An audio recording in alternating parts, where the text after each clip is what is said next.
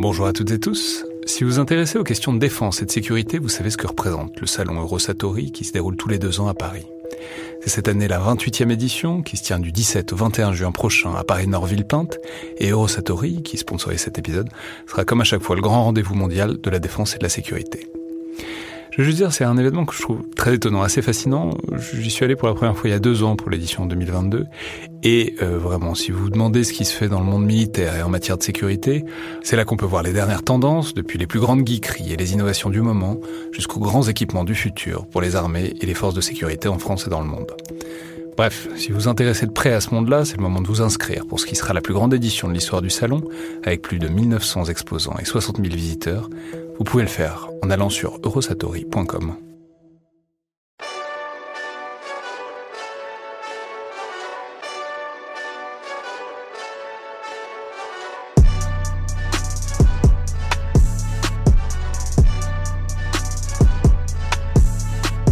Bonjour à toutes et tous et bienvenue dans le Collimateur, le podcast de l'Institut de recherche stratégique de l'école militaire, l'IRSEM, consacré aux questions de défense et aux conflits armés. Je suis Alexandre Jublin et aujourd'hui pour cette nouvelle recommandation de film ou série pour les bunkers euh, de nos confinements respectifs, j'ai le plaisir d'avoir au téléphone le directeur scientifique de l'IRSEM, Jean-Vincent Hollindre, également professeur de sciences politiques à l'université Paris 2 Assas. Bonjour Jean-Vincent et bon retour donc dans le collimateur puisque je rappelle que vous étiez déjà intervenu dans l'épisode qu'on avait fait sous le signe de Clausewitz sur les grands classiques euh, de la réflexion stratégique. Bonjour.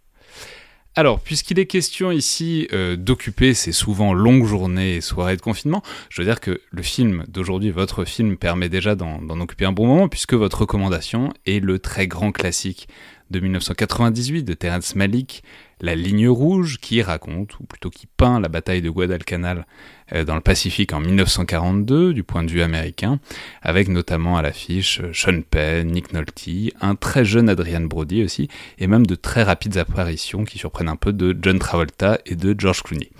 Alors, je dois vous remercier euh, sincèrement, Jean-Vincent, parce que je vais confesser que je l'avais jamais vu. Ça faisait littéralement des années qu'il était sur ma liste de films à regarder et que j'avais jamais pris le temps de le faire. Notamment parce que, comme je le disais, c'est quand même un temps assez conséquent, puisque ça fait quand même près de 3 heures. Et évidemment, comme je pouvais, comme je l'anticipais et comme on peut s'en douter avec Terrence Malick, c'est très très très beau.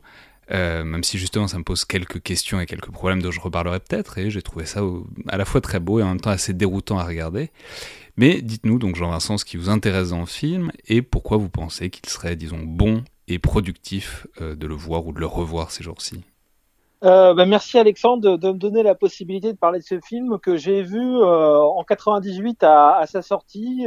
J'avais un peu moins de 20 ans et c'est un film qui m'a profondément marqué. D'abord, vous l'avez dit, sur le plan esthétique, hein, c'est un film avec une, photographie absolument magnifique, avec euh, une musique de Hans Zimmer qui est splendide, euh, un film qui marque le retour euh, donc de Terence Malick 20 ans après Les Moissons du ciel, donc un film qui a fait événement parce que Terence Malick c'est un peu un réalisateur mythique, aussi rare que mythique.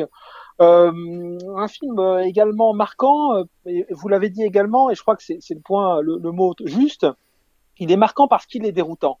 Euh, puisque c'est un film qui met en relation en quelque sorte euh, la, guerre euh, dans ce qu'elle a évidemment de, plus sanglant, avec des, batailles et notamment la prise d'une colline, donc du point de vue américain contre les Japonais, donc ils tiennent une colline et que les Américains vont essayer de conquérir euh, au prix de, de, de, très lourds sacrifices. Euh, on pourra, on pourra sans doute y, revenir. Et puis en même temps, à côté de, de cette description donc d'une bataille euh, vue en un sens comme décisif, décisif, pardon, eh bien il y a cette description de la nature, de ce de ce lieu absolument euh, idyllique, on pourrait le dire, euh, et donc de ce point de vue-là insolite hein, au regard de l'idée qu'on se fait de la guerre. Donc les, les euh, donc les, les, îles Salomon, euh, une île donc mélanésienne où vivent des tribus mélanésiennes qui, qui, sont décrites au début du film, hein, puisqu'il faut le rappeler,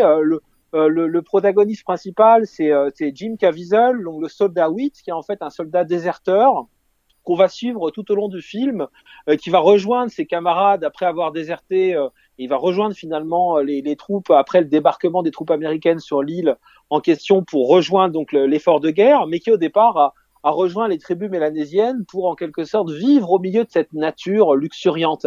Et ce qui est en fait déroutant et en même temps sublime, c'est la, rencontre entre les deux en fait, la rencontre entre une nature euh, totalement préservée euh, et un conflit euh, on ne peut plus sanglant. Ouais, je, veux dire, en le voyant quand on a vu d'autres films de Terrence Malick, enfin, quel qu'il soit, c'est impossible de se planter. C'est vraiment un film de Terrence Malick. C'est incroyablement beau avec des plans qui sont souvent des chefs-d'œuvre, qui, sont quasiment des, des, peintures. Mais justement, c'est aussi extrêmement contemplatif et c'est ça qui est qui est vraiment déroutant. Justement, moi, c'est c'est ce que je disais un peu au début. Moi, ça, me met un petit malaise quand même d'avoir une guerre, une représentation de la guerre. Alors, c'est pas du tout. La, guerre est pas du tout invisibilisée, au contraire, on est vraiment dedans, on voit les, on voit les, blessures, on voit les morts. Mais c'est tellement esthétisé, c'est tellement beau, c'est tellement contemplatif avec des insertions d'autres scènes au milieu, etc. Moi, ça, me, ça m'a vraiment beaucoup dérouté de voir. Euh, c'est magnifique, quoi. On, on, est, on, reste en stupeur devant la beauté de cette guerre, alors que bon, c'est quand même, c'est quand même l'histoire d'une boucherie, la bataille de Guadalcanal. Oui. Attention, je crois que la guerre euh, telle qu'elle est décrite par euh, Terence Malick n'est pas belle. C'est bien, c'est d'ailleurs tout le contraire. Il y a, il y a une dimension philosophique, euh, on pourrait dire, en un sens, je dirais pas entièrement pacifiste, parce qu'il y a une certaine, la, désertion du soldat 8 n'est pas présentée uniquement sous un angle positif, hein, puisque finalement, Hein, je, sans vouloir raconter le film, le, soldat 8 va participer, hein, je l'ai dit, à, l'effort de guerre, donc euh, et va et en quelque sorte, comme les autres, euh, euh, se, se, sacrifier, hein, comme tous ces soldats qui vont au devant de la mort. Et donc ça, en, soi, c'est pas, euh, bien sûr, sur, le plan de la photographie, c'est très, c'est très très bien filmé, mais la dimension, disons, sanglante et, et effroyable de la de la guerre apparaît. Mais euh, s'agissant de la dimension contemplative, oui, effectivement. Cela dit, euh, une part. Euh, enfin, je veux dire, c'est vraiment très typique de Terrence Malick, c'est-à-dire il filme des rivières tout le temps. Il y a de l'eau, il y a de l'eau partout. Il y a ces plans qu'on connaît, qu'on reconnaît de, de, lumière, de soleil qui perce à travers les feuilles d'un arbre. Enfin, je veux dire, c'est très beau et c'est vraiment métaphysique. On se laisse aller. Et d'ailleurs, il y a une, c'est intéressant parce qu'il y a une voix qui est à moitié voix off, moitié monologue intérieur, qui nous entraîne complètement vers ça, qui réfléchit à la vie, à la mort, à l'humanité. c'est les différents soldats en fait. C'est les différents soldats qui euh, réfléchissent ensemble euh, Euh, c'est une sorte de polyphonie de voix de, des différents soldats en fonction de leur itinéraire. L'un qui a quitté son qui a quitté sa, sa femme et qui se qui se qui, qui réfléchit à l'amour qu'il porte à, à, sa femme, d'autres qui effectivement pensent au sens de la vie, etc. Et en fait, cette polyphonie c'est comme si ça, c'était une seule voix effectivement qui, qui s'exprimait et qui exprime à la fois euh, ce phénomène qui est important quand même dans la guerre, euh, qui est latente. C'est-à-dire que oui, il y a, il y a cette la partie euh, réservée à l'assaut qui occupe une bonne partie du film, mais il y a aussi cette partie de l'attente qui est un, est un élément de la guerre et, qui, qui est propice à l'introspection, qui est propice à la, à la réflexion. Hein, et, et, euh, là aujourd'hui, nous sommes dans une situation de confinement euh, où cette dimension de l'attente, elle existe également. Alors jusqu'à dire qu'on serait en guerre, je n'irai pas jusque là, mais en tout cas, c'est quelque chose qui est commun. C'est-à-dire cette idée qu'au fond, la bataille en elle-même, c'est un temps qui est très court, qui est très concentré, euh, qui est qui est un temps euh, par excellence dramatique, mais le temps qui reste, qui est finalement le temps majoritaire, c'est un temps qui est réservé à la contemplation et, à la réflexion, à l'introspection. Et ça, c'est ça que je trouve vraiment impressionnant dans ce film. Euh, et qu'on ne retrouve pas, par exemple, dans d'autres films de guerre. Euh, par exemple, Il faut sauver le soldat Ryan, qui est sorti à peu près au même moment, qui a un peu, à vrai dire, éclipsé le film euh, de Terence Malick, en tout cas jusqu'à un certain point au moment de sa sortie. Et c'est un peu de ce point de vue-là l'anti-soldat Ryan, c'est-à-dire que euh, le, dans, dans, dans, dans le film de Terence Malick, on a véritablement euh, à la fois la réflexion sur la guerre et puis l'inscription de cette, euh, cette réflexion sur la guerre dans une réflexion générale sur la vie, la mort, euh, ce que la guerre nous fait et ce qu'elle nous incite à penser et à réfléchir. Ouais, mais alors c'est très intéressant. J'avais pas du tout connecté les dates, mais effectivement, c'est deux, alors c'est deux manières très inhabituelles de filmer la guerre et, enfin, pour l'époque en tout cas, et qui sont complètement euh, contradictoires effectivement. Notamment, ça me fait penser au son. On a beaucoup dit que le soldat Ryan, dont on parlera peut-être euh, si le confinement dure encore, était très novateur dans la manière de, de faire le son de la bataille, parce qu'avec les bruits de balles, enfin, on était vraiment plongé au milieu de la bataille. Là, au contraire, on a eu cette bande son qui qu'on retrouve de temps en temps chez Terrence Malick, qui est entre des bruits de nature, entre des, des, des cordes, etc., qui fait qu'on se laisse porter dans une certaine mesure par, par tout ça. Et justement, moi, c'est ça, ça, qui m'a étonné, enfin, qui m'a qui, qui perturbé, c'est le fait de quasiment pas sentir l'effet de sidération vraiment du, cœur de la bataille. Euh, j'ai, enfin, je me suis jamais senti au cœur de la bataille, contrairement à, par exemple, le soldat Ryan. Je me suis toujours senti avec eux, mais en même temps un peu en décalage, un peu de la même manière que je, et je pense que c'est, c'est, voulu, ils sont représentés comme étant eux-mêmes en décalage par rapport à ce qu'ils sont en train de vivre. Oui, euh, oui, effectivement, euh, ils sont. Il y a une dimension, une dimension un peu tragique, c'est-à-dire cette dans la prise de cette de cette colline euh, qui ne permet pas a priori de, de, de, tergiverser et de contourner. il y a cette idée qu'on va au devant de la mort et qui en même temps non seulement n'empêche pas la contemplation, mais mais la rend la rend presque presque nécessaire, presque indispensable, presque inévitable. Et donc le tragique de la guerre est vu sous un, un angle effectivement, vous l'avez dit, déroutant, c'est vrai, euh, mais, mais aussi intéressant parce que euh, on, hein, souvent on parle de, l'historiographie de la guerre, euh, c'est-à-dire euh, l'historiographie de la, culture de la guerre, c'est-à-dire le, le, fait de voir la guerre par le bas. Là, on a vraiment typiquement l'illustration dans un film d'une guerre qui est vue euh, par les soldats, non pas simplement du point de vue du combat lui-même, mais de ce qu'il implique en termes de sentiments, en termes de, de passion, en termes de, euh, de, de conflits de loyauté. Euh, et c'est ça qui est, euh, qui est, je pense, très beau, c'est que la guerre n'est pas uniquement vue dans son déroulement, mais dans ce qu'elle implique au sens, disons, existentiel du terme. Et dans toutes les strates de l'existence, et encore une fois, avec cette, cette, question du rapport à la nature qui est, qui est fondamentale dans ce film, c'est-à-dire euh, on, on, a un, un, un paysage qui est, qui est, absolument magnifique et qui est euh, qui est en quelque sorte comme souillé par euh, par la guerre. Il y a aussi ça quand même dans le film. Ouais, et, mais c'est là où c'est intéressant, c'est que effectivement ça, ça, ça, fait ça se connecte, disons, avec euh, les personnages et avec l'intrigue, puisque bon, sans tout dévoiler, on peut dire qu'il y a quand même un personnage qui est assez central, mais enfin qui est qui est le personnage de Nick Nolte, qui est le personnage ouais. du colonel, qui est un colonel à moitié complètement fou, mais en même temps qui a parfois pas totalement tort, puisque en fait l'assaut quand même s'avère plutôt être un succès.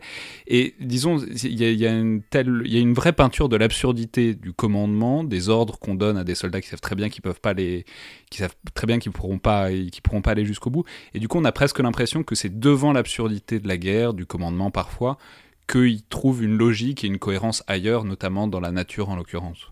Oui, ben, disons que ce qui est impressionnant avec le, le personnage du colonel, euh, c'est que euh, la guerre est présentée à la fois comme euh, absurde, c'est-à-dire qu'avec des commandements euh, absurdes, c'est-à-dire euh, finalement d'aller au devant de, de, de, la mort, hein, ce que ce que le capitaine euh, Staros présente comme une boucherie, parce qu'il y a aussi toute une réflexion sur le fait d'obéir ou pas aux ordres. Ça, c'est ça, c'est quand même un élément important du, du, film. Et en même temps, effectivement, hein, on, le sait, la bataille de Guadalcanal, c'est une bataille euh, qui a été importante et qui a, qui a permis aux Américains de quand même de, de, en tout cas qui est un élément important de la victoire américaine dans la dans le front du Pacifique contre les Japonais. Donc ça, euh, pour ceux qui connaissent euh, l'histoire, puisque c'est une histoire vraie, connaissent en quelque sorte la, la fin. C'est une victoire en effet, mais c'est pas ça qui est important. Ce qui est important, c'est le décalage entre le fait que sur le moment, on ne comprend pas vraiment euh, pourquoi le, le colonel envoie ses hommes à la boucherie, et en même temps, c'est quelque chose d'assez rationnel parce que euh, voilà, il, le colonel dit à un moment donné, bah oui, euh, euh, combien il faut d'hommes pour pour vaincre, en sachant que de toute façon, oui, c'est ça, c'est très clausewitzien.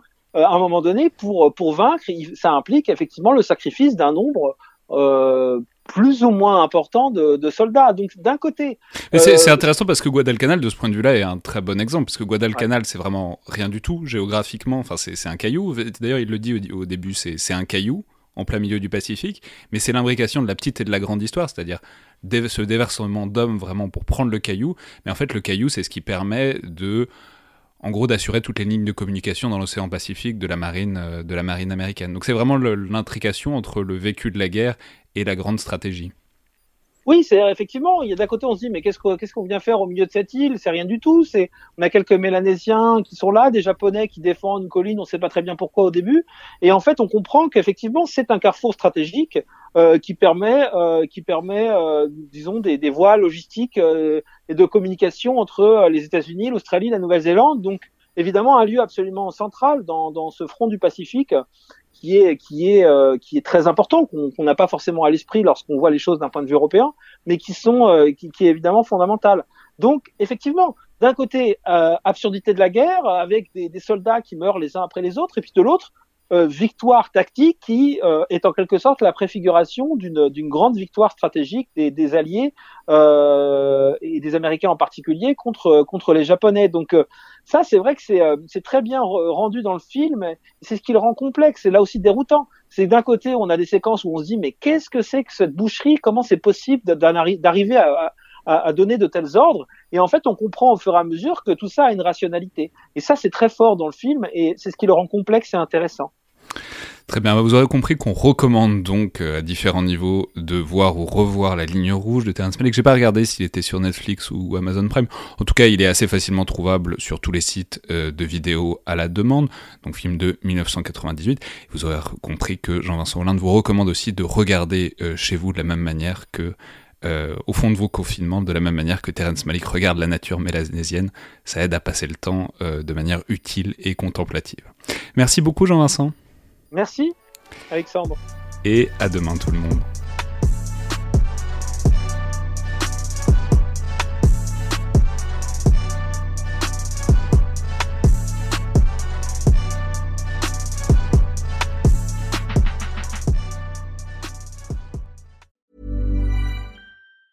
Hey, it's Danny Pellegrino from Everything Iconic. Ready to upgrade your style game without blowing your budget? Check out Quince. They've got all the good stuff shirts and polos, activewear, and fine leather goods, all at 50 to 80% less than other high end brands. And the best part? They're all about safe, ethical, and responsible manufacturing. Get that luxury vibe without the luxury price tag. Hit up quince.com slash upgrade for free shipping and 365 day returns on your next order. That's quince.com slash upgrade.